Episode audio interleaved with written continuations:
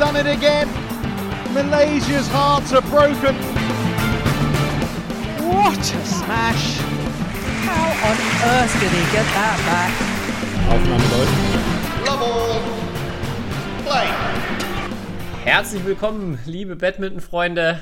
Ich scroll hier gerade ein bisschen durch die deutschen Starter beim Bonn International und ich hoffe, ihr genießt den Sonnenschein. Vielleicht ja mit einem Bierchen in der Hand, zum Beispiel äh, ein Schöfski-Hofer Kaktusfeige oder ihr wünscht euch vielleicht auch bitte ein Bittner. Ganz egal, Hauptsache unseren Podcast im Ohr mit der neuesten Folge, die wieder zum Borsten gefüllt ist mit Badminton News und auch mal endlich wieder jeder Menge Wortwitz. Das freut hoffentlich auch meinen äh, kongenialen Podcast-Partner Kai Schäfer. Kai, Servus. Ich habe eben bis vier gezählt auf jeden Fall. Aber ich hoffe, ich habe Stark. verpasst. Da hast du alle entdeckt. Hervorragend. Mal schauen, ob das unsere Badminton-affinen Hörer und Hörerinnen auch können. Ähm, vielleicht ja dadurch auch ein paar neue deutsche Spieler und Spielerinnen auch jetzt kennenlernen. Ja, äh, ich habe gesehen, man kann auch das äh, Turnier äh, live schauen. Ein paar kurz auf sportdeutschland.tv. Ähm, also, und es sind einige also deutsche, Programm. ja, einige deutsche Talente dabei. Äh, einige Nachwuchshoffnungen und auch einige, glaube ich, ganz gute Asiaten für so ein Level. Ja, einige, die es auch dann nicht in der, von der Warteliste geschafft haben. Ja, aber reichlich Badminton. Also am besten ähm, Laptop oder Tablet auspacken, raus auf den Balkon oder in den Garten. Und dann, ja, Kombination aus gutem Wetter und äh, Badminton, Indonesia Open und Bonn International ausnutzen, würde ich sagen. Ja, ich, glaub, es ist ja auch wieder die Jahreszeit, wo, oder jetzt das Wetter, wo man, glaube ich, äh, ja, alle zwei Tage muss ich auf jeden Fall äh, die Waschmaschine anstellen, wenn ich trainiere. Zweimal am Tag, weil ich so viele Shirts und Hosen verbrauche. Ähm, aber, äh, und da wünscht man sich ja auch ein bisschen, dass man doch irgendwie Air spielen würde und nicht in der Halle bei solchem Wetter. Und deswegen ähm, muss ich auch, oder habe ich einen kleinen Nachtrag zu letzter Woche, weil wir haben ja letzte Woche über Air Badminton gesprochen und zack, ein äh, paar Tage später wurde ich eingeladen, äh, den Deutschen Badmintonverband bei einem Air Badminton Event in Hamburg zu vertreten, was im Juli stattfinden soll. Ähm, und äh, ja, wieder, ich glaube, so ein Ländervergleichskampf, wie es letztes Jahr schon mal gegeben hat. Äh, diesmal halt in Hamburg. Deutschland ist der Gastgeber. Ähm, ich habe noch nicht äh, zu oder abgesagt. Also, ähm, ja, weil der Termin vielleicht nicht so optimal für mich auch liegt.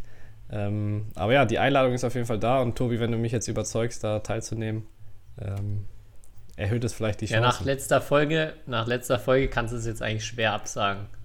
Ja. Da macht er dich dann schon unglaubwürdig, wenn du jetzt hier so ein Angebot ablehnst. Ist halt die äh, Frage, ob zwei Tage im Sand rumspringen oder Malaysia Masters zu spielen, äh, was davon jetzt äh, attraktiver ist.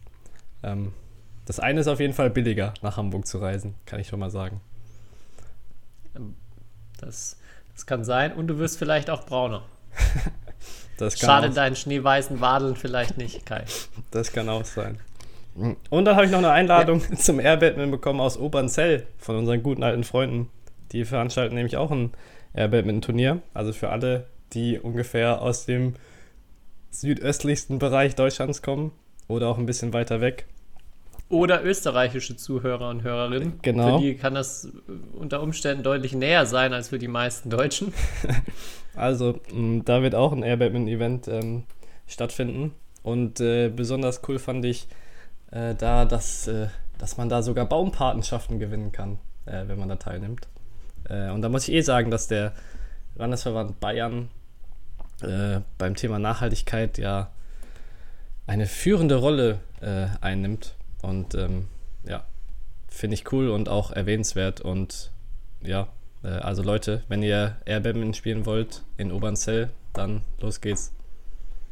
Ja, das, äh, ich, ich hoffe, das darf man auch sagen. Das ist im Moment äh, hier eine AG in Gange, die sich genau mit dem Thema Nachhaltigkeit be äh, beschäftigt und auch eine der, der Ideen ist, dass man die Pokale, die man ähm, bei Turnieren am Ende gewinnt, ersetzt oder dass es keine Pokale mehr gibt, sondern anste anstelle dessen Baumpatenschaften. Also dass man, dass der Gewinner eine gewisse Anzahl an, an Bäumen pflanzt.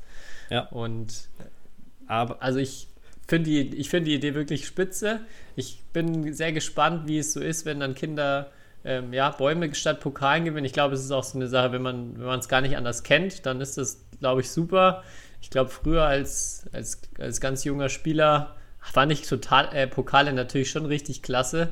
Ähm, jetzt frage ich mich, warum. Aber wären Bäume rückblickend betrachtet auf jeden Fall die bessere Sache gewesen. Aber gut, ähm, nachher ist man immer schlauer. Ja, finde ich auch eine coole Idee. Ich hatte aber noch, äh, um, an deine, um an dein Wäschethema gleich anzuknüpfen und auch das warme Wetter, wollte ich eigentlich letzte Woche fragen, das haben wir dann nicht mehr geschafft, ob du denn vielleicht ähm, ein paar Hitzetipps hast. Also du bist ja öfters auch dann in Asien unterwegs, wo es nochmal viel schlimmer ist, Badminton zu spielen in so einer Halle, ähm, allein auch wegen der Luftfeuchtigkeit. Und es gibt bestimmt auch den einen oder anderen da draußen, der mit den hohen Temperaturen jetzt in der Halle zu kämpfen hat, sehr viele T-Shirts verbraucht, vielleicht auch irgendwann den Schläger gar nicht mehr richtig in der Hand halten kann, weil die Hand so nass wird. Hast du da ein paar coole Lifehacks, ähm, wie du mit den ja, harten Bedingungen im Sommer besser zurechtkommst? Ich weiß jetzt nicht, ob das krasse Lifehacks sind, die ich da habe. Ähm, auf jeden Fall ein Schweißband an der Schlägerhand bringt auf jeden Fall sehr viel, weil ja meistens der Schweiß den Arm runterläuft. Ähm, das ist eigentlich mit das Beste, dass zumindest der Schläger nicht so schnell rutschig wird. Aber ansonsten, ihr könnt natürlich versuchen, nicht so, nichts zu trinken, dann schwitzt ihr auch nicht. Aber dann, ähm, glaube ich, habt ihr andere Probleme. Deswegen ist es, glaube ich, gesund, wenn man bei der Hitze sehr, sehr, also je mehr man schwitzt, desto besser. Ähm, und deswegen habe ich teilweise vier, fünf T-Shirts auch im Training dabei. Äh, und die werden auch fast alle benutzt. Aber ja, trinkst du, du das gleiche wie immer oder mach, trinkst du auch was anderes jetzt, wenn du so viel Flüssigkeitsverlust hast? Ähm, ja, ich achte auf jeden Fall, dass es nicht äh, Wasser ist. Also noch mehr. Also ich trinke eigentlich eh kein Wasser mehr im Training, sondern ähm, da sind auf jeden Fall irgendwelche, äh, ja, das ist, das ist sogar eigentlich, da ist eigentlich äh, so Art Zucker drin, ähm, was ich da benutze. Also dass halt der Glukosespeicher und so nicht so schnell leer geht. Ähm, also auf keinen Fall nur Wasser trinken, weil dann kriegt, also ja, das geht wieder raus. Läuft einfach durch. Genau. Ja. Und der Körper kriegt halt gar keine Nährstoffe, vor allem halt bei der Menge, die man da trinken muss. Ähm, ja, das ist auf jeden Fall extrem, extrem wichtig. Ähm, ja, und dann sieht man ja manchmal. Ihr, wer, ist bei euch der, wer ist bei euch der beste Schwitzer in der Gruppe? also nach heute zum Beispiel auch äh, wieder, glaube ich, ist Max Weißkirchen ganz vorne dabei, weil der hat echt teilweise Probleme, wenn der auf einer Feldhälfte steht und dann nach fünf Minuten muss da gewischt werden, weil sonst ist es wirklich total rutschig ähm, und der rutscht die ganze Zeit dann aus. Ähm, ich glaube, der ist bei uns vorne dabei. Aber ich glaube, Ingo Kindervater von früher schlägt er trotzdem nicht. Aber ich wollte gerade sagen, ich denke zuerst an den anderen Max, auch den wir hier schon oh, äh, als Gast ja. im Podcast hatten. Max Schwenger war, glaube ich, mindestens ebenbürtig mit Ingo, Kindervater. Ja. Vielleicht liegt das auch am Namen. ähm, da war, erinnere ich mich an beeindruckende Schwitzgeschichten, vor allem wenn's, äh, wenn es mal in eine Indoor-Spinning-Einheit auf engstem Raum ging. Ja. Da lief schon ordentlich was über den Boden. Ja, also wir hatten heute wieder diese, diese unter oder diese Studie mit der Ruhr-Uni Bochum und ähm, äh, Max, Fa Fabi Roth und ich waren auf einem Feld und ähm, Fabi Roth hat dann irgendwann zur Decke geschaut ähm, und hat gefragt, ob es halt reinregnet, weil da so viel, so viel Wasser war auf dem Boden, aber es war, ich glaube, Max hatte da vorher nur fünf Sekunden gestanden. Ähm, ja. Äh, aber das passiert und Schwitzen ist ja auch gesund. Also, ähm, ja, je mehr man schwitzt, desto besser. Da muss man halt nur viel trinken. Ja, irgendjemand, irgendjemand hatte mir auch mal, äh, ist ewig her, hatte irgendwie gesagt, ja, viel Schwitzen ist ein Zeichen davon, dass man sehr gut trainiert ist. Mhm. Das würde ich jetzt nicht so bestätigen mittlerweile. Also ich würde sagen, es gibt auch genug Gegenbeispiele. Aber das war irgendwie was, was sich äh, richtig eingebrannt hat bei mir. Kennst du das, wenn man so ohne irgendwie Zusammenhang manchmal Sätze für sich so richtig abspeichert und die für also zum absoluten Gesetz erhebt und dann irgendwann sich fragt, wer hat das eigentlich gesagt und auch irgendwie warum? Also warum sollte das so sein? Ja. Und das ist einer davon. Äh, vielleicht gibt es da ja auch jemanden, der, der das untermauern kann. Dann gerne da ein paar Infos. Also natürlich ähm, äh, der also wird ein Zusammenhang bestehen, dass der Körper sich besser kühlen kann, wenn man gewohnt ist, häufig Sport zu machen. Aber ich glaube, dass das schon auch sehr individuell ist, wie viel man schwitzt und auch äh, unsportliche Leute teilweise hervorragende Schwitzer sind. Das glaube ich auch, aber der Satz wurde mir auch schon, oder das habe ich auch schon irgendwo mitbekommen, diese Weisheit. Aber es erinnert mich jetzt an eine Geschichte, weil ähm, ich hatte mal Xuan Wang, also unserem Trainer, erzählt, dass mein Vater mir mal ein, einen Ratschlag, natürlich einen absoluten Lebensratschlag äh, gegeben hat. Und zwar, äh, der hat damals äh, zu mir gemeint, ja, äh, Kai, spar auf keinen Fall bei den folgenden zwei Dingen. Bei Essen und bei Schuhen. Weil Essen ist das, was in deinen Körper reinkommt und Schuhe sind deine Verbindung von dir zur Erde und du brauchst, du brauchst gute Schuhe. Ähm, das habe ich, okay. hab ich einmal Xuan Wang erzählt. Wirklich einmal. Ähm, weil, und dann jedes Mal, wenn jetzt halt Xuan irgendwie neue Schuhe hat und ich halt so sage, ja, Xuan, hast neue Schuhe, dann sagt er mir auch immer, ja, dein Vater hat gesagt, äh, dass man bei zwei Sachen nicht sparen darf: Essen und Schuhe. Und äh, diesen Ratschlag befolgt er jetzt auch. Ähm, also, der hat sich bei ihm auch sehr stark eingebrannt. Und ich kann sagen, es ist, ist ein super Ratschlag. Ähm, also. Okay, kannte ich noch nicht, aber werde ich auch für mich gleich hier auf meine ähm, Lebensweisheiten mit äh, bei meinen Lebensweisheiten mit aufnehmen. Ich ja. habe noch eine super Geschichte gehört, äh, bevor wir zu den ähm, ja, Badminton News vielleicht kommen. Und zwar Thema Bespannung hatten wir ja auch schon häufig. Und auch, dass es ähm, absolute Materialexperten gibt, die sich da bis ins kleinste Detail mit einem auskennen. Teilweise auch schon jüngere Kids, die da unglaublich ähm, tief in der Thematik drin sind. Es aber auch immer wieder Spieler gibt, die sich da gar nicht mit auskennen oder auch ähm, Kids, die da die ersten Berührungspunkte mit haben. Und ich habe von einem anderen Trainer eine sehr gute Geschichte bekommen, ähm, wo ein Spieler zu ihm kam, der dann ähm, ja, mit einem gerissenen Schläger ankam, oder beziehungsweise ich glaube, der Schläger war einfach sehr, sehr weich und er ihn gefragt, so, ja, was, was soll ich denn jetzt machen? Passt der vom Spielen? Und der Trainer meinte dann zu ihm, ja, ähm, ja, gehst mal zu dem Bespannungsdienst und ähm, dann lass dir halt da so 10, 11 Kilo drauf machen. Und der Junge schaut einmal so ein bisschen links, rechts und guckt dann so, aber ist das nicht dann schon ein bisschen schwer zum Spielen? Das ist halt, wenn man als Kind alles wörtlich nimmt, ne? Ja, finde ich, find ich unglaublich schön, diese, diese Vorstellung, sich mal 10 Kilo auf den Schläger drauf machen zu lassen. Ja, das hat mich sehr erheitert. Das ist wie der Hammer von Thor dann. Ähm. Genau, ja. ja, wollen wir zu den äh, Turnieren in Indonesien nochmal kommen? Wir haben ja letzte Woche schon gesagt, wir, wir werden die Woche ein bisschen drüber sprechen. Ähm, das erste Turnier ist ja schon vorbei mit Indonesia Masters, jetzt seit gestern Indonesia Open unterwegs. Hast du die Spiele geguckt? Hast du viel verfolgt oder eher weniger? Ähm, letzte Woche tatsächlich eher weniger, weil es hat ja auch kein, keine Deutschen haben da gespielt.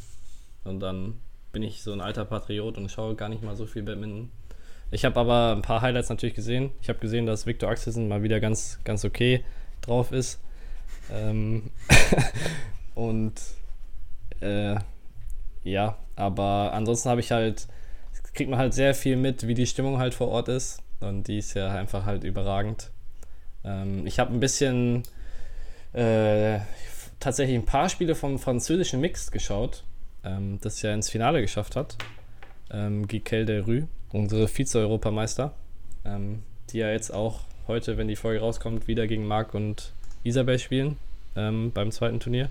Ähm, also davon habe ich auch ein bisschen gesehen. Ähm, aber das war es eigentlich. Hast du denn mehr geschaut? Nee, leider nicht. Ich habe auch super wenig gesehen, aber ich habe, weil du es gerade angesprochen hast, zu, also Ergebnisse natürlich mitverfolgt und auch so ein paar Fakten rund um das Turnier. Und ich fand zu Viktor Axelsen, der, wie, wie, du schon gesagt hast, äh, wieder ein ziemlich beängstigend gutes Turnier gespielt hat, ähm, eine sehr interessante Statistik gefunden. Und zwar ging es darum, die dominantesten Turniersiege seit der Einführung der World Tour oder Super Series Events. Ähm, und zwar ab für Level 500 oder höher, also mhm. 500, 750 oder 1000. Und das wurde quasi, oder der, der Messwert wurde daran festgemacht, wie viele Punkte der Gegner im Durchschnitt gemacht hat. Und das war der Sieg von äh, Axelsen letzte Woche ist da auf Platz 4 mit 23,6 Punkten pro Gegner im Schnitt, was schon wirklich krass ist. Also fünf Spiele, zehn Sätze ähm, und die Gegner haben im Schnitt 23,6 Punkte gemacht. Und dann auch noch was mit dabei bei der Statistik war, dass das durchschnittliche äh, World Ranking äh, 12,2 ist seiner Gegner. Also sehr, sehr hoch. Er hat zwei Top 10 Leute auf dem Weg zum Turniersieg geschlagen. Und ja, gibt nur, es gibt nur drei Turniere, die alle durch Lee Chong Wei gewonnen wurden, die deutlicher ausgefallen sind. Deswegen. Also das finde ich auch spannend, dass Lee Chong Wei dreimal da vorne liegt. Ähm, ja, aber Nummer vier Axelsen und wenn er weitermacht wie gestern, wo, wo sein Gegner nur zwölf Punkte gemacht hat, vielleicht knackt er diesen Rekord ja. Also der Platz 1 Lee Chong Wei sind 23 ähm, Gegnerpunkte pro Spiel. Okay. Vielleicht erreicht er das auch. Ja, ich halte es nicht für unmöglich, aber das stützt eigentlich wieder meine These, dass ich ja sage, Lee Chong Wei war eigentlich der bessere Spieler als Lin Dan. Also rein, leist rein leistungsmäßig, nicht erfolgsmäßig. Ähm, aber ja, krasse Statistik. Ist die Frage jetzt halt, die ich mir stelle, ist er halt so gut oder sind die anderen, ich benutze jetzt das Wort schlecht, aber kann man ja nicht sagen, wenn du so gut Badminton spielst, aber halt ist er einfach, oder gibt es halt einfach nicht den, äh, im Moment die Leute, die ihm das Wasser reichen können. Mein Gefühl ist, dass vor allem es gerade keinen gibt, der dran glaubt, gewinnen zu können. Was auch damals, finde ich, bei Lee Chong Wei Dan oft das Gefühl war, die Leute kommen aufs Feld und eigentlich ist schon klar, wer jetzt gewinnt. Und manchmal hat man ja schon das Gefühl, dass die Spieler, selbst wenn sie dann verlieren, irgendwie während des Spiels mehr dran glauben, mehr um jeden Ball irgendwie kämpfen und auch öfter und auch näher dran sind.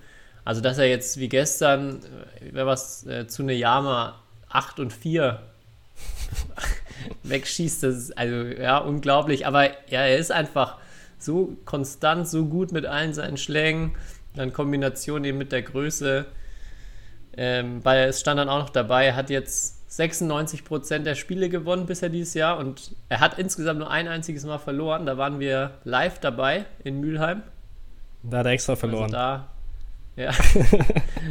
Damit er dann All England in der Woche drauf. All England ist, glaube ich, das muss ich jetzt mal gucken. Ja, das ist tatsächlich auch bei diesem Ranking mit dabei auf Platz 7 der dominantesten Turniersiege. Da hat er nur minimal mehr Punkte abgegeben, knapp über 24.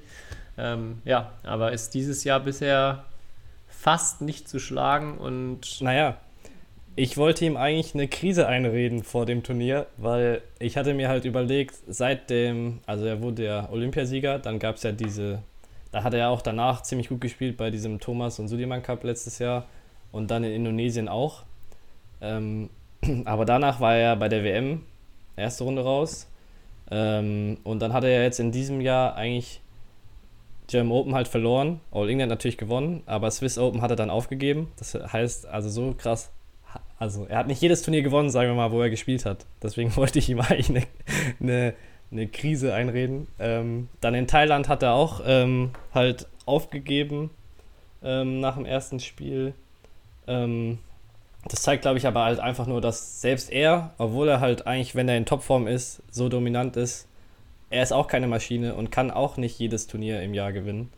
Ähm, aber ja, du, ich glaube, was du vorher gesagt hast mit dem, dass sie nicht dran glauben, seine Gegner, das Gefühl habe ich auch. Auch wenn ich, ja, wenn ich, wenn ich dann beim Thomas Cup teilweise Matches gesehen habe von Spielern gegen ihn, äh, ja, so Lakshai Sen oder so, da dachte ich mir so, ja, der, der glaubt gerade auch wirklich nicht daran, dass er irgendwie in, gegen ihn gewinnen kann. Ähm, was, ich, was ich sehr schade finde. Und dazu habe ich eigentlich später noch eine Frage, die eigentlich dazu ganz gut passt. Ähm, äh, aber ja. Ja, das ist auch dieses Zurückziehen von Turnieren, was ich bin mir auch sicher, ihm alles andere als leicht fällt. Also vor allem, wenn auch bei Turnieren, wo er ja schon eine, eine Runde gewonnen hat oder zwei und dann ähm, aufgibt, ohne jetzt eine richtig akute Verletzung zu haben. Also dieses ähm, ja, so dieses Vorsorgen, dass es eben nicht, nicht irgendwie schlimmer wird und vielleicht ja auch, ähm, vielleicht der Vorteil dann, dass er, dass er äh, ja nicht mit nur seinem B-Spiel irgendwie aufs Feld geht und dann andere auf einmal wieder anfangen daran zu glauben. Also er verhindert dadurch vielleicht ja auch, dass er verliert, weil er einfach nicht in Form ist bei einem Spiel.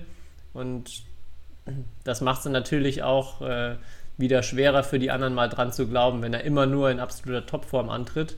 Also ich glaube auch ziemlich clever und das darf man auch, finde ich, nicht unterschätzen, dieses, ähm, ja, so smart in Anführungszeichen zu sein und da auf den Körper zu hören. Auch wenn es natürlich für die Zuschauer, glaube ich, was heißt glaube ich, ich weiß es ja, weil ich auch dann bei Turnieren mir denke, ach, hättest du nicht weiterspielen können, du hast ja doch gerade irgendwie einen Top 20 Spieler schon zerlegt in der Runde davor. Aber ich denke, da ist er wirklich sehr clever und ist sehr, sehr straight, was er denn für Turniere auf jeden Fall gewinnen will und was ähm, da Priorität bei ihm hat. Ja, auf jeden Fall. Ähm, und ich würde auch sagen, das ist eine absolute Stärke im Moment von ihm, dass er halt auch nicht diesen Drang hat, so bei jedem Turnier irgendwie auch so spielen wollen zu müssen, äh, ich nenne es mal so, ähm, sondern er sich halt auch bewusst wahrscheinlich aussucht, okay, bei dem Turnier muss ich in Topform sein oder da will ich dann halt, oder das ist halt auch einfach wichtiger für ihn, ähm, wie jetzt zum Beispiel halt diese Asien-Tour. Ähm, aber ich fand halt früher oder es gibt halt schon Spiele, wo er verliert oder vor allem früher war das öfters mal bei ihm so, wo er halt so, wo seine Körpersprache, wenn er verloren hat, ähm, nicht gut war. Oder halt auch so, äh, ja, zum Beispiel oft gegen, gegen Lee Chong Wei oder so. Ähm, damals, da war er natürlich auch noch nicht so ein guter Spieler wie jetzt. Ähm, aber ich würde ihn schon immer noch als relativ, also, äh, ich weiß nicht, ob schlechter Verlierer, aber halt so, ihm ist sehr unangenehm zu verlieren. Ähm, und das stützt ja nochmal so deine These, dass er halt wirklich, glaube ich, nur aufs Feld geht, ähm, wenn er in Topform ist und weiß, er kann gewinnen. Äh, oder er ja. wird auch gewinnen. Und im Moment ist er sich da, glaube ich, relativ, also scheint den Eindruck zu machen, als wäre er sich relativ sicher, dass er vor dem Spiel weiß, ob er das Spiel gewinnen wird oder nicht. Das wirkt auf jeden Fall so, ja. Aber ich finde es halt so schade, weil, und das ist jetzt eigentlich auch, also gefühlt habe ich überlegt, das als Nicht-Empfehlung der Woche ähm, auszugeben. Ähm, aber ich finde halt, dass Kento Momota so weit weg ist von seinem Niveau von vor ein paar Jahren, ist halt so schade. Weil ich würde jetzt nochmal gern Axelsen in seiner Prime gegen Momota von vor drei Jahren sehen. Ähm, ja, weil ich glaube, das wäre ex nochmal extrem cool anzusehen und noch viel cooler, als es damals war. Und da hat ja Momota fast immer gewonnen oder zu 99 Prozent. Ähm, aber kaum. Die Spiele von Momota, ich meine, der ist immer noch gut, er hat heute, glaube ich, gegen Rasmus Gempel in drei Sätzen verloren. Ähm, ja, gegen den hätte er vor drei Jahren niemals verloren. Also kann mir keiner erzählen. Ähm, ja, also, und das ist so traurig irgendwie zu sehen, weil man sieht richtig, der Herr Jung hat, ja, ist ein ganz anderer Spieler. Also finde ich einfach nur ja, sollte man nicht machen, wenn man Momota irgendwie in, in, guter Erinnerung behalten will. Ich hoffe halt, dass er, dass er irgendwann wieder besser, also besser spielt, wirklich, weil so ein cooler Spieler, auch live irgendwie. Ja.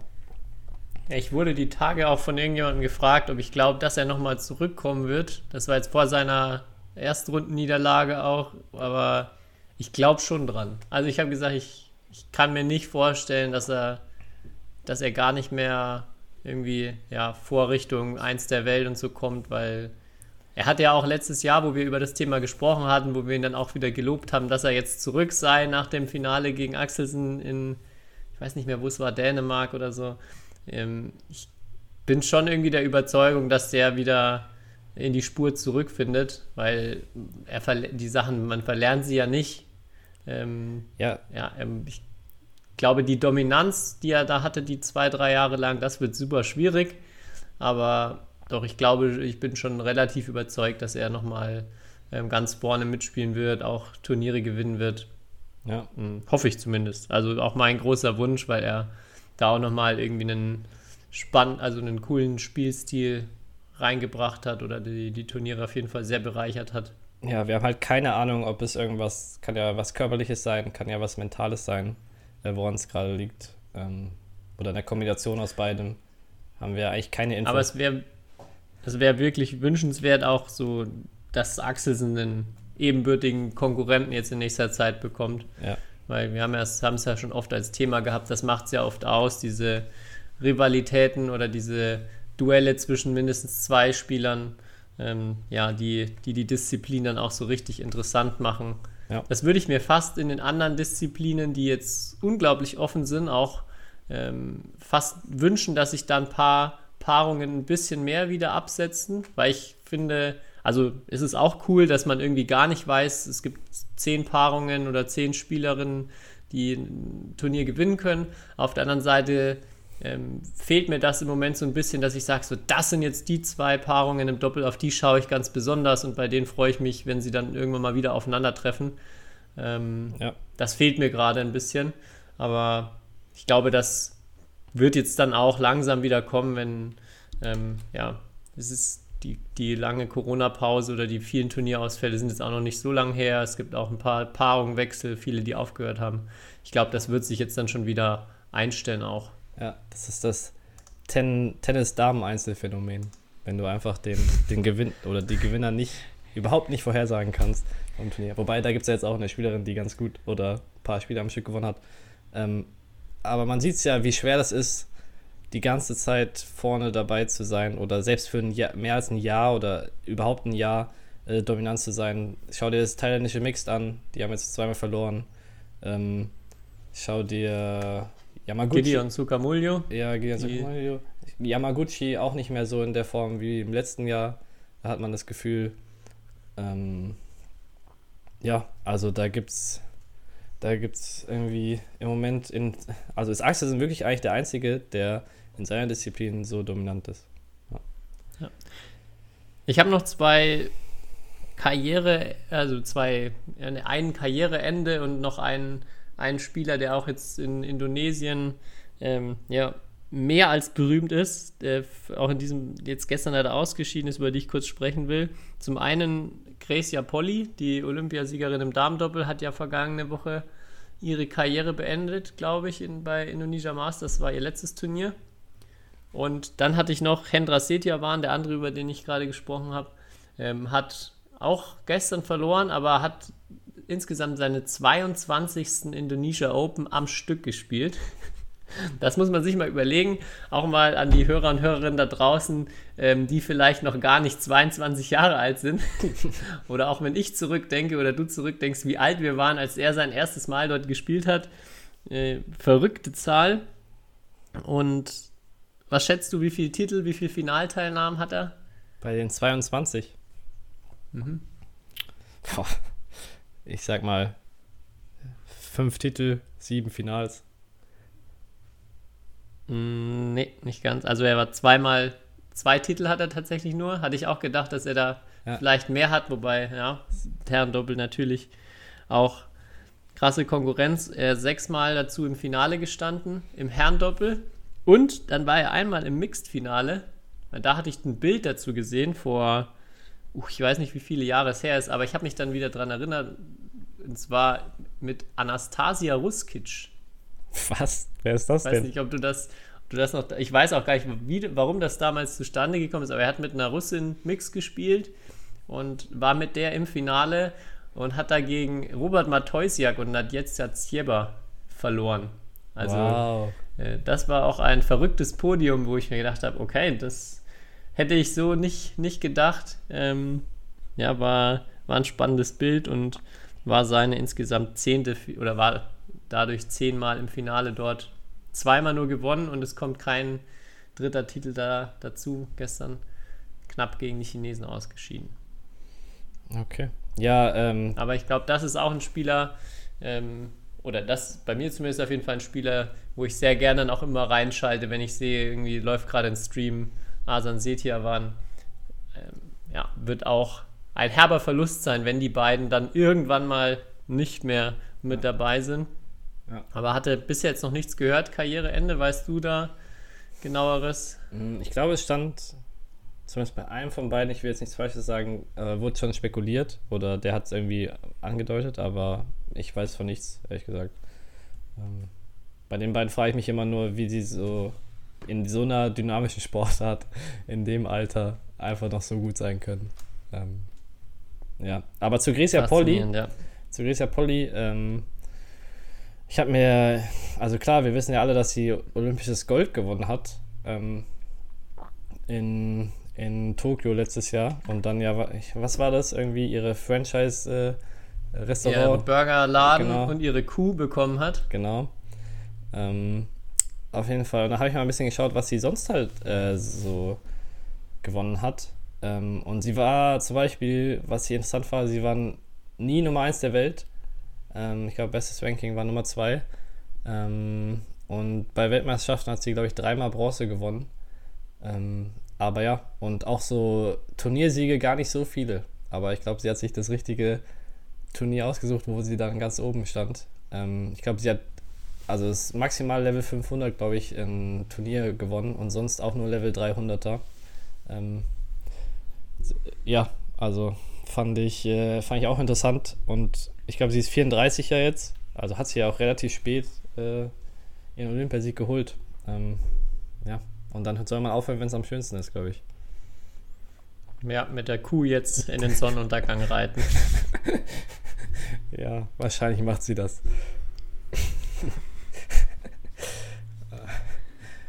So, hast du noch mehr Facts von Indonesia Open oder Indonesien? Ich finde natürlich äh, Highlight äh, auch neben den, neben den Spielen an sich mal wieder natürlich die Fans und was sich da jetzt auch bei, ähm, ja, was die BWF hier regelmäßig postet, sind die Videos vom Aufwärmen und bei jedem Schwung Ja. des Schlägers wird lautstark gejubelt. Äh, Da gab es letzte Woche durch äh, Chu Tian Chen und vor allem auch Lo Kian Yu extrem lustige Videos. Da kann man nochmal reinschauen, die dann da auch mit dem Publikum gespielt haben.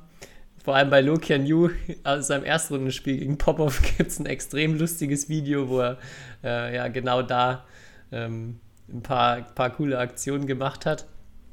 Aber das, ähm, ja, da bin ich schon wirklich sehr, sehr neidisch aus der Ferne, da nicht dabei zu sitzen und live in dieser Halle zu sein.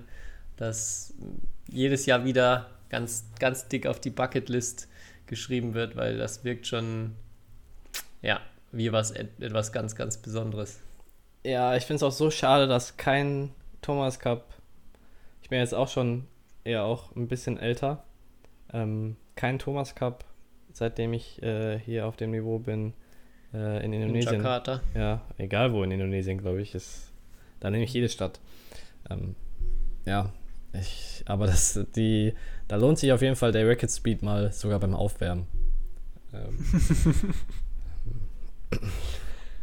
ja, Jo,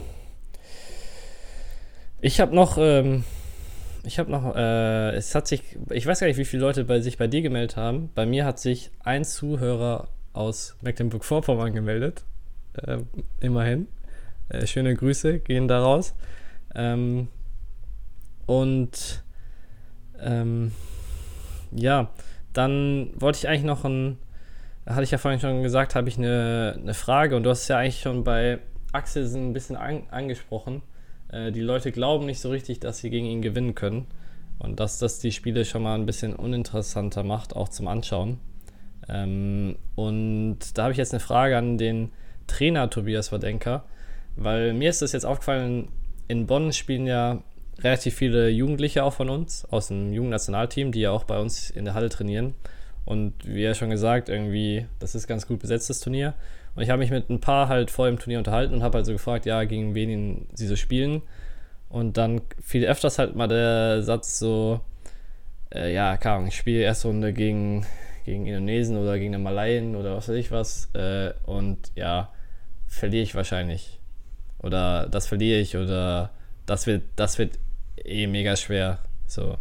Ähm, kennst du das, dass das deine Spieler teilweise auch sagen? Und wie reagierst du dann in so einem Moment als Trainer? Weil das willst du ja eigentlich nicht, dass deine Spieler in so ein, mit so einem mit so einer Einstellung ins Spiel gehen. also ich kenne das natürlich auch von mir selber. Also Wenn du gegen mich spielst, Nee, wenn. Bei dir doch nicht. Nee, wenn man irgendwie einfach wirklich nur die, diese Flagge sieht in der Auslosung und man muss den Namen gar nicht kennen. äh, Das, also es ist wirklich ärgerlich, dass man dann häufig schon im Kopf ein paar Punkte hinten liegt oder häufig im Kopf schon Ja, sagt, das darf man nicht machen. Gut, das wird schwierig. Ja. Und das, das ist wirklich dumm. Ich glaube, äh, was natürlich hilft, ist, wenn man dann mal so ein Spiel gewinnt zum ersten Mal. Ich glaube, das ändert einiges. Ähm, und es gibt ja auch aus den Ländern Spieler, die nicht so gut sind. Ja, es gibt selten einen, die den Schläger gar nicht halten können, aber ähm, ja, es gibt da auch Spiele, die durchaus gewinnbar sind, vor allem wenn man halt äh, nicht mit diesem absolut negativen Mindset schon aufs Feld geht. Aber ja, es ist total schwierig, weil es äh, ja fest irgendwie in der Kultur jetzt drin ist oder wir auch äh, natürlich durch auch wie, wie wir über die Spieler reden, das alles vielleicht dann auch nochmal ein bisschen größer machen, stärker machen, ähm, als es eigentlich, eigentlich manchmal ist. Aber ja, ein, ein richtiges Rezept schwierig. Ich finde das auch, was Yen, von dem du vorhin schon gesprochen hast, immer gesagt hat, dass ähm, jedes Spiel halt bei null beide losgeht, so abgedroschen und dumm und simpel wie das klingt. Ähm, so ist es erstmal. Und egal, ob man Favorit ist oder ob man Underdog ist, äh, ja, das Spiel startet erstmal mit genau den gleichen, gleichen Voraussetzungen. Ja, ähm, ob das jetzt jedem hilft, glaube ich nicht. Oder bei vielen wird das nicht viel verändern. Ähm, ich glaube, das ist so ein individuelles Thema oder eine individuelle Frage, wie man damit umgeht. Aber ich, würde auf jeden Fall erstmal äh, versuchen, da stark dagegen zu wirken und versuchen, den Gedanken so gut es geht aus dem Kopf rauszubringen. Sich mehr auf sich selbst erstmal zu fokussieren. Ja, ich würde halt sagen, es ist schon auch eine Frage der täglichen Trainingskultur. Ähm, es ist ja, glaube ich, kein Geheimnis, dass ich seit ein paar Monaten sozusagen einen neuen Main Coach mit Johanna habe. Und ähm, ich muss sagen, was sich jetzt eigentlich die ersten Monate, natürlich hat sich auch inhaltlich in der Arbeit irgendwas verändert, aber was sich da auf jeden Fall verändert hat, ist, egal gegen wen ich spiele, es geht darum zu gewinnen. Ähm, und da geht es nicht darum, dass ich gegen den oder den Favorit oder Außenseiter bin, sondern halt, ich glaube, jeder Spieler auf dieser Welt hat irgendwelche Schwächen. Ähm, und die und jeder Spieler hat auch irgendwelche Stärken, als, also man selbst. Und da geht es darum, halt irgendwie in so ein Spiel zu gehen und halt an also wirklich auch an den Sieg zu glauben, weil ja, weiß nicht, ich kann mir, ich kenne das aus meiner eigenen Karriere auch. Ich hatte auch Phasen oder auch Turniere oder auch Auslosungen, die ich gesehen habe, wo ich dachte mir so, wow, ja, okay, äh, schade, dass ich jetzt noch äh, den Flug drei Tage später gebucht habe, äh, so ungefähr. Ähm, aber ich muss sagen, das hat bei mir in den letzten Monaten so viel verändert, äh, diese Denkweise. Und das ist halt was, was täglich im Training irgendwie halt auch vorgelebt werden muss. Ähm, weil, ja, keine Ahnung. Die anderen kochen halt ich wirklich denke, am Ende auch nur mit Wasser. Und wenn du halt besser werden willst in was, dann musst du, musst du ja in so ein Spiel gehen und versuchen, also und an den Sieg glauben. Und selbst wenn du verlierst, ist es ja, ähm, gibt es dafür dann irgendwelche Gründe und die kannst du analysieren danach. Aber halt gar nicht daran zu glauben, zu gewinnen, dann, dann gewinnst du das Spiel, wenn dann nur durch Zufall. Ja, ich denke, ähm, ja, auch dieses, dieses vielleicht ein bisschen oft arrogante oder überhebliche, was viele Dänen so auch ausstrahlen, ist halt super hilfreich. Also ja. wenn man äh, extrem von sich überzeugt ist und da äh, ja vielleicht dann auch, auch sagt, ach ja, die, die aus Chinese Taipei, die spielen ja eh nur immer Smash nach, also ist jetzt einfach nur ein random Beispiel, aber wenn man auch das irgendwie so runterbricht und sagt, ja, die haben auch ihre ja, klar, die können was gut, aber die machen auch immer das und da brauchen wir auch keine Angst haben vor diesen Sachen. Und ich habe da, jetzt wo du es gerade sagst, auch noch eine coole Erinnerung, als ich ähm, meine erste Probewoche in Saarbrücken gemacht hatte, damals im Doppel, da war Jakob Heu relativ neu als Trainer dort. Und da hatte der Trainingsgruppe, ich weiß nicht mehr wem, aber hatte die Aufgabe gegeben, also jeder hatte eine Doppelpaarung bekommen, eine Weltklasse-Paarung und sollte, äh, die sollten dann kurz eine Präsentation vorbereiten, wie man gegen die gewinnt. Und es war dann, glaube ich, Lee Yong-dae, Jung Jae-sung äh, als Thema und die waren damals ja, mit, mit okay. zwei, drei anderen Paarungen absolut, also wirklich unendlich weit weggefühlt für, für, jeden, für jeden deutschen Spieler dort und auch für ja, fast alle anderen auf der Welt. Und man hat so gemerkt, ich, ich weiß nicht mehr, wie gesagt, wie genau es war, aber die Spieler hatten eigentlich keine so richtige Präsentation ähm, ja, zusammengebracht und es war so, ja, richtig ehrfürchtig und die können das gut und die können das gut. Und dann hat Jakob irgendwann angefangen, so, ja, okay, dann mache ich mal und hat ja, so ein paar kurze Videoclips mitgebracht und hat so, ja, und äh, in der Situation machen die beiden immer das. Und wenn es knapp wird, 19 beide, dann kann er und er das hier gar nicht mehr und macht nur noch Fehler. Und dann, wenn wir es schaffen, auf ihn zu spielen, dann wird es sehr einfach. Also er hat es auch vielleicht ein bisschen überspitzt formuliert, aber aus seinem Mund klang es dann erstmal so, okay, man kann gegen die gewinnen. Also das ist natürlich, man muss erstmal bis 19 beide kommen in der Situation, man muss die anderen Sachen davor richtig machen, aber er hat das erstmal, ähm, er hat die nicht auf den Podest gestellt und gesagt, ja, braucht man gar nicht spielen gegen die, sondern er hat wirklich gesagt, gezeigt, ja, das sind genauso Spieler, ähm, die ihre Schwächen haben, die bei denen, wenn es knapp wird, auch Fehler passieren. Und, ähm, das fand ich super, super interessant, was glaube ich auch viele Dänen genauso haben. Die wissen genau, es gibt eine Möglichkeit, es gibt eine Chance und jeder hat da seine Schwachstellen. Ja, ich denke halt, wir haben ja schon oft über die dänische Mentalität und so gesprochen, aber die sind halt auch immer, das Gefühl, lösungsorientiert. Ähm, und egal wie gut der Gegner ist, es wird halt nach Lösungen gesucht, dem halt weh zu tun oder halt, ähm, ja, und sie glauben halt an ihre Lösungen, weil sie halt von sich sagen halt auch, wir spielen halt vielleicht am Ende smarter. Ähm, und ja, ja ich würde mir ein, einfach nur wünschen, jetzt, wenn ich irgendwie einen Wunsch äußern kann an alle da draußen, dass, dass ihr das halt, dass halt auch den Jugendlichen vermittelt wird, dass es halt auch bei uns, dass es halt, ähm, ja, es ist, das ist, also, das ist nicht, ich meine, es gibt halt einen Unterschied zwischen irgendwie selbstbewusst und daran zu glauben, zu gewinnen und halt den Gegner irgendwie schlecht zu reden oder halt respektlos zu sein. Da gibt es halt immer noch riesen Unterschiede, aber sich selber stark zu reden und auch an sich zu glauben, ist, ist auf keinen Fall eine Schande. Und ich habe das Gefühl, manchmal haben, sehe ich Leute, die halt Angst davor haben, auch zu sagen, ja, das Spiel, das Spiel gewinne ich oder ich will es, ich will das gewinnen. Erstmal so. Ähm, weil dann halt die Fallhöhe auch größer ist. Kannst dich halt immer, wenn du sagst, ja, der, der, der Gegner ist so gut, es wird halt sau schwer, kannst dich halt auch immer hinter der Aussage so verstecken. Aber wenn du halt sagst, keine Ahnung, wenn ich gegen Axel, äh, Antonsen bei der EM spiele und sage, ich will gewinnen, ähm, gucken dich dann halt auch zehn Leute falsch an. Aber ähm, erstmal vielleicht. Und du, du, ja. Aber ja, ich weiß nicht, wenn du es halt nicht ja, glaubst. Wenn du sagst, du möchtest in beiden Sätzen mehr als zehn Punkte machen, dann wirst du vielleicht nicht schief angeschaut und die sagen, ah, okay, das ist realistisch, aber du gewinnst das Spiel halt auch in 100 Jahren nicht. Ja, man kann halt nur nicht erwarten, dass dann halt auch, dass man direkt irgendwie fünf Level besser spielt, nur durch so eine Aussage, aber es geht halt darum, das ist ja ein langfristiger Prozess und dann geht es darum, also ich glaube halt, diese Denkweise hilft einfach langfristig besser zu werden ähm, und halt näher ranzukommen an bessere Spieler. Weil wie willst du sonst an bessere Spieler gehen? Und aus meiner Erfahrung als Spieler ist es halt auch, die Leute, die am Ende richtig gut geworden sind, die hatten halt auch extreme Lust, gegen bessere Leute zu spielen.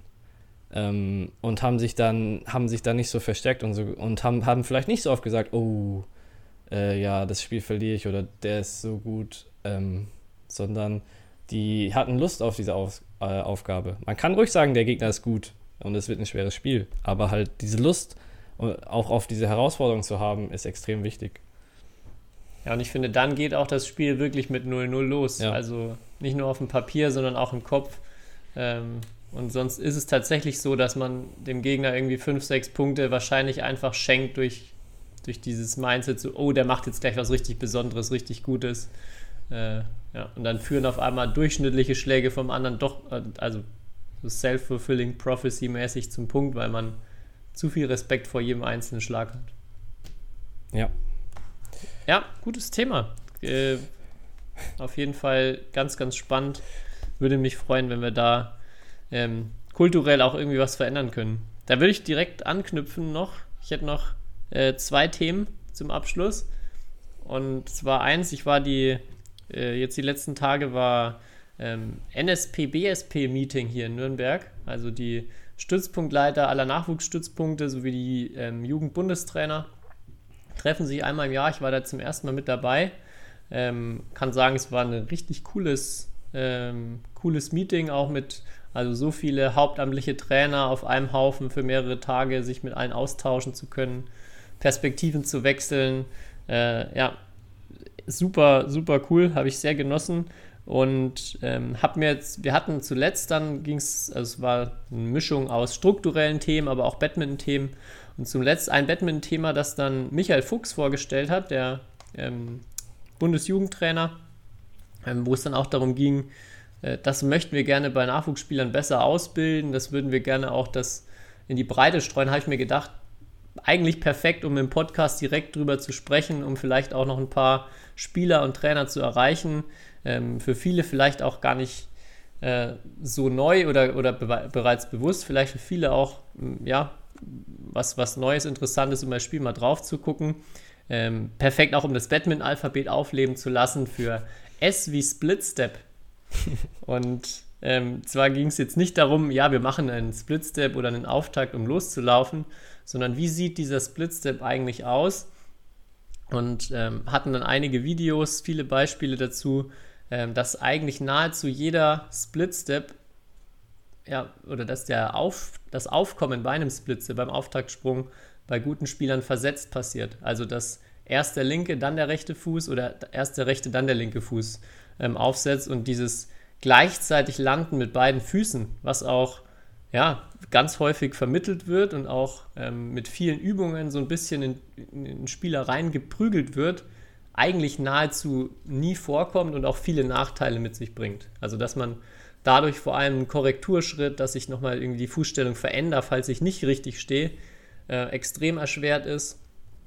Und ähm, ja, man auch bei vielen Spielern, finde ich, bei uns sieht, die bewegen sich nicht natürlich auf dem Feld. Also das sieht so aus, es wurde sowas wie ein Splitstep, bei dem beide Beine gleichzeitig aufkommen, ganz, ganz häufig trainiert, durch den Spieler verinnerlicht und führt am Ende dazu, dass ja, das Laufen einfach ja, sehr eckig, sehr kantig, nicht variabel genug ist, man nicht auf neue Situationen reagieren kann. Ähm, von daher mal so als Beobachtungsauftrag für, für die, die das, denen das noch nicht aufgefallen ist oder denen das, für die das komplett neu ist, einfach mal genau hinschauen. Also in der Abwehr ist es viel schwieriger, da, weil da ist der, der Abstand zwischen linker, rechter oder rechter, linker Fuß viel kleiner. Da sieht es auch oft so aus, als ob beide Füße gleichzeitig aufkommen. Aber sobald die Spieler mehr im Angriff sind ähm, und die Füße ein bisschen mehr versetzt sind, wenn sie nach vorne oder hinten starten, ist das sehr gut erkennbar. Ähm, bei vielen Spielern echt auch extrem deutlich, dass ein Fuß zuerst aufkommt und dann der andere. Äh, und ja, auch fürs Training, glaube ich, ein ganz wichtiger Bestandteil, wenn es um Lauftechnik geht, das, ähm, ja, das auch zu berücksichtigen. Ja, auf jeden Fall. Der Dev Poste würde das auf jeden Fall frei, also die Hüfte muss immer frei sein, äh, bezeichnen.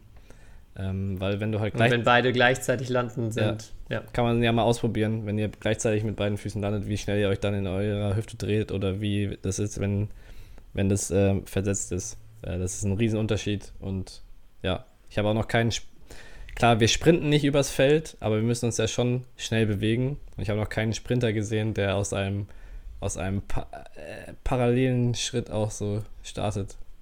Ähm, sondern dass das auch versetzt und äh, ja, also ist auf jeden Fall auch äh, bei uns ein, immer auch noch ein Thema in der Gruppe, ja.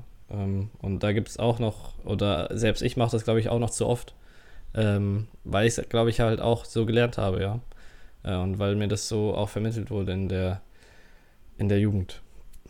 Ja, ich merke es bei mir vor allem eben auch in der Abwehr, dass ich da sehr häufig gleichzeitig lande und dann, na, man kann sich so ein bisschen zur Seite abdrücken, wenn der Ball nicht zu weit weg ist, kommt man hin, aber dann nochmal nach außen starten und nochmal einen Schritt machen, wenn der Ball wirklich nah an die Linie rankommt oder dann doch ein Drop weit in die Ecke reinkommt, super schwierig. Ähm, und genau, von daher auch an alle Nachwuchstrainer oder Trainer, die mit ganz kleinen Kids arbeiten, da vorsichtig mit diesem Split-Step-Training, wo man immer gleichzeitig rausgeht, ruhig viel, wo auch mal die Beine einzeln arbeiten, wo man links, rechts, rechts, links schnelle verschiedene Kombinationen hat.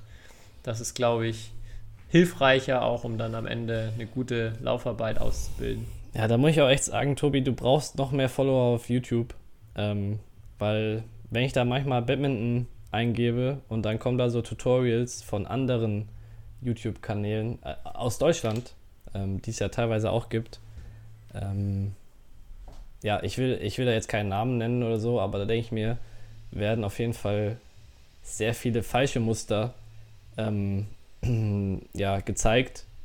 Ähm, und die Aufrufzahlen sind extrem hoch, teilweise sogar. Ähm, und dann auch lese ich Kommentare wie, wow, super erklärt, wir haben, wir mussten das jetzt für unseren Sportunterricht schauen oder was weiß ich was. Ähm, so, ja, das ist, äh, ja, du brauchst mehr Follower, Tobi, auf jeden Fall. Und dann kannst du es den Leuten richtig erklären, sowas. Ja, auch da, ich, mir wird relativ häufig geschrieben, ähm, ja, super Videos, aber äh, ob es nicht auch was auf Deutsch gäbe. Ähm, ich will nicht sagen, ist in Arbeit, also es ist aktuell nicht in Arbeit, aber es ist sehr starke Überlegung, äh, da ein bisschen zu helfen mit ja, deutschen Erklärvideos. Ist mir total, äh, oder geht mir ganz genauso, dass da leider viel zu wenig deutschsprachig auch da ist und ähm, auch mir blutet dann das Herz, wenn ich sowas lese unter, unterhalb solcher Videos mit, ja, wir haben das in der Schule jetzt genauso gemacht. Hm, ja, dann weiß ich, aus welcher Schule wohl keiner kommt, der, der wirkliches Badminton spielt. Ja. Ja. Ähm, deswegen ist es ja auch so wichtig, theoretisch, dass in diesem, was jetzt seit ein Jahr, seit ein paar Jahren passiert, in diesem Lehre- und Ausbildungsbereich, da die Qualität erhöht wird und die richtigen Sachen beigebracht werden und dann halt die Durchlässigkeit nach unten in die Vereine oder Schulen größer wird. Ja, und wer da, also gute Videos ähm, oder auch von DBV-Seite aus, die da jetzt äh, gesammelt oder produziert werden, ähm, schaffen es auch zum Teil auf YouTube, aber erstmal als zentrale Anlaufstelle nochmal, haben wir öfter schon drüber gesprochen, racketmind.de, die Lern- und Lehrplattform, wo vor allem die Ausbildung drüber ablaufen, aber hoffentlich irgendwann dann auch eine breitere Masse irgendwie mit erreicht werden kann. Da gibt es auch Videos zu Techniken, zu Trainingsinhalten und das ist auch der Plan, dass da das immer mehr wächst in naher Zukunft. Gut, ich hatte noch, wie, wie angekündigt, eine letzte Sache. Ähm, ich glaube auch ganz gut geeignet, um die Folge zu beenden, weil auch ein kleiner äh, Call to Action damit verbunden ist. Was heißt ein kleiner, eher ein großer Call to Action, wo ich wirklich jeden, der zuhört, ähm, auffordern möchte, sich mal Gedanken zu machen. Und zwar ist in ungefähr drei Wochen der World Badminton Day am 5. Juli. Und äh, ja, ich hatte mir überlegt, ich fände es extrem cool, wenn an dem Tag ganz, ganz viel über die sozialen Medien ähm, aus Deutschland gepostet wird mit dem Hashtag Wir sind Badminton oder Wir sind Badminton Deutschland. Da bin ich mir noch nicht ganz sicher. Aber der, der Spruch, der vor ein paar Monaten auch vom DBV so initiiert wurde, ich glaube noch nicht richtig Fahrt aufgenommen hat, ähm, fände, würde ich gerne irgendwie ja, ein bisschen Anschubhilfe geben und auch ähm, generell zeigen, ja, wie viele Leute doch in Deutschland Batman begeistert sind, coole, äh, eine coole Zeit in der Halle, coole Zeit auf dem Feld haben. Und ich habe noch gar keine konkrete Idee, was man dann posten könnte oder wie man auch vielleicht eine gemeinsame Aktion starten könnte. Vielleicht irgendwie ja, ein Video mit ähnlicher Thematik ähm, oder mit einer ähnlichen ähm, ja, keine Ahnung, Bewegung auf dem Feld, verschiedenen Schlägen, was auch immer, ähm, um einfach auch zu zeigen, wir, äh, ja, wir sind sehr viele, wir sind viele begeisterte Spieler hier, ähm, um am World Badminton Day ja ein bisschen Publicity für unseren Sport zu machen auf Social Media. Mhm. Und daher, vielleicht hast du ja auch direkt eine, eine richtig gute Idee. Ich werde mir auf jeden Fall auch bis äh, nächste Folge mal Gedanken machen, was ich so an konkreten Vorschlägen hätte. Da würde mich sehr freuen, wenn vielleicht auch ja, die ein oder andere Zuschrift kommt, ähm, was man denn da machen könnte. Also damit das Ganze möglichst viral geht und ähm, viele Leute sich denken, die vielleicht dann auch nicht so oder Batman nur am Rande wahrnehmen ähm, und dann im Feed auf einmal einen kurzen Clip sehen, so, oh, okay, cool, so sieht also Badminton aus oder das sieht ja nach einem richtig coolen, coolen Sport aus. Ähm, das wäre so gerade mein Wunsch. Äh, da ist mir nur direkt eigentlich wieder Leonard Konda eingefallen glaube, ich habe es im Podcast schon erzählt, der, ähm, der mir mal erzählt hat, dass er gerne halt irgendwie nicht mit seinen Schlägern in der Tasche rumläuft, wenn er zum Training geht, sondern halt einen Schläger rausholt ähm, und dann immer mit dem Schläger in der Hand äh, draußen rumläuft. äh, damit die Leute halt sehen, dass er Badmintonspieler ist und kein Tennisspieler oder so. Ähm, Ahnung, wieso nicht irgendwie den ganzen Tag mit dem Badmintonschläger in der Hand, in, ganz, in allen Alltagssituationen oder so, wenn ihr einkaufen geht, nehmt den Badmintonschläger mit und lasst euch noch bei, dabei filmen und macht damit ein kurzes Video oder Ahnung, wenn ihr in der Bahn fahrt. Ähm, das wäre jetzt meine, meine spontane Idee. Ähm, bisschen abgeguckt von Lennart. Ähm, aber ja. Ah, das wäre eigentlich super, dass ähm, vielleicht dann ja jeder vielleicht auch noch mit Freund und einem Ball unterwegs ist. Ja. Und man dann ja in der U-Bahn oder vielleicht jemand in Berlin vom Brandenburger Tor Und ähm, mit, an verschiedenen coolen Locations in ganz Deutschland verteilt, äh, ja, ein kleines Video macht, uns markiert, den Hashtag dazu nutzt, wir vielleicht dann auch nochmal ein ganzes Video daraus machen. Das wäre doch eine, eine, eine Spitzensache. Äh, ja, genau. Und je verrückter der Ort ist oder die Aktion, desto mehr Leute werden euch wahrscheinlich ansprechen. Ähm, und dann könnt ihr denen erzählen, dass da gerade Ta Welttag des Badminton ist. Was ist nochmal das Datum? 4.7.? 5. 5. Juli. 5. Juli. Ah, da ist auch dieses Air Badminton-Event in Hamburg. Äh, ich glaube, das ist dann äh, kein Zufall, dass das da an dem Tag Bewusst stattfindet. gewählt, ja. Ähm, aber ja, das wäre jetzt vielleicht mal meine erste Idee. Wir finalisieren sie noch oder ähm, bis nächste Woche. Und dann können die Leute ähm, ja, Ja. uns Videos schicken oder uns verlinken oder was, was, was auch immer. Oder auch noch gerne Ideen, wenn es noch Genau. weitere kreative Köpfe da draußen gibt. Ja. Ich meine, wir sind zwar die, Gut. die kreativen Köpfe hinter dem Gigantenduell, aber wir haben auch nicht die Weisheit mit Löffeln gefressen. In dem Ja. Bereich. Hoffentlich. hoffentlich borsten unsere, äh, unsere Postfächer jetzt über mit kreativen Ideen. Um Ja. nochmal zum Folgenanfang zu springen. Okay. Ja, hervorragend. Dann habe ich nichts weiter zu sagen. Ich wünsche euch allen eine schöne Woche. Bin ein bisschen enttäuscht, dass keine thailändischen Namen irgendwie in Wortspielen verpackt wurden. Ähm, war aber auch eine große Challenge. Vielleicht kommt da ja noch irgendwie ein Nachzügler. Ansonsten, ähm, ja, gute Zeit, gute Woche. Ich freue mich bis zum nächsten Mal und ähm, Kai, dir natürlich wieder der Raum für einen Schlusssatz. Ja, ich habe tatsächlich noch ein kleines Thema, weil ich in den letzten Wochen auch diesbezüglich noch ein paar Nachrichten bekommen habe. Und zwar wollte ich ein kurzes Update geben zu unserem Projekt Badminton Earth, wenn ich das darf, noch ganz schnell. Ähm, weil ich glaube, ein paar Leute haben jetzt mitbekommen, dass teilweise wir ja auch an einer Lösung arbeiten, zum Beispiel was mit den kaputten Bällen passiert und so weiter. Ähm, da kann ich sagen, gibt es aktuell noch keine noch keine Lösung so, dass wir das in die Vereine transportieren können.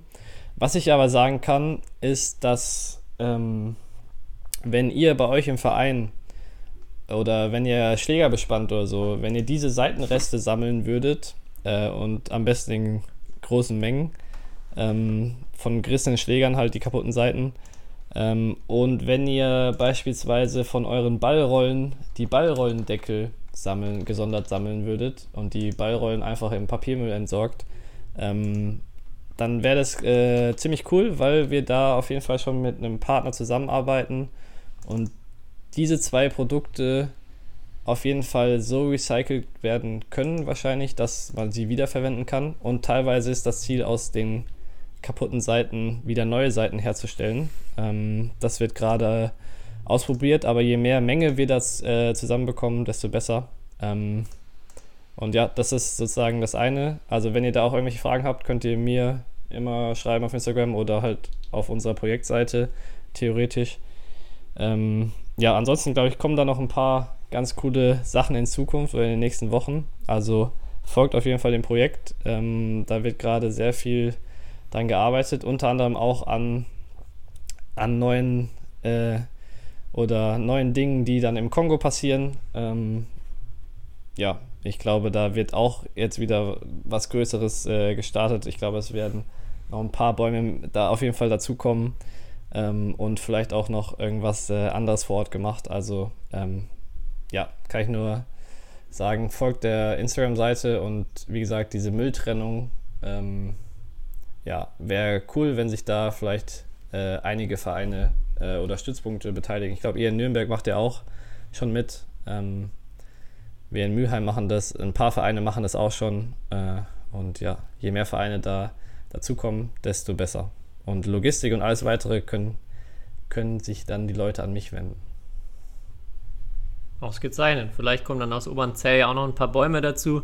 Und wenn euer Schläger reißt und ihr die Seiten dann recycelt, äh, macht nicht 10 Kilo drauf. Das ist viel zu schwer. genau. Okay, Tobi. Bis nächste Woche. Bis nächste Woche. Ciao.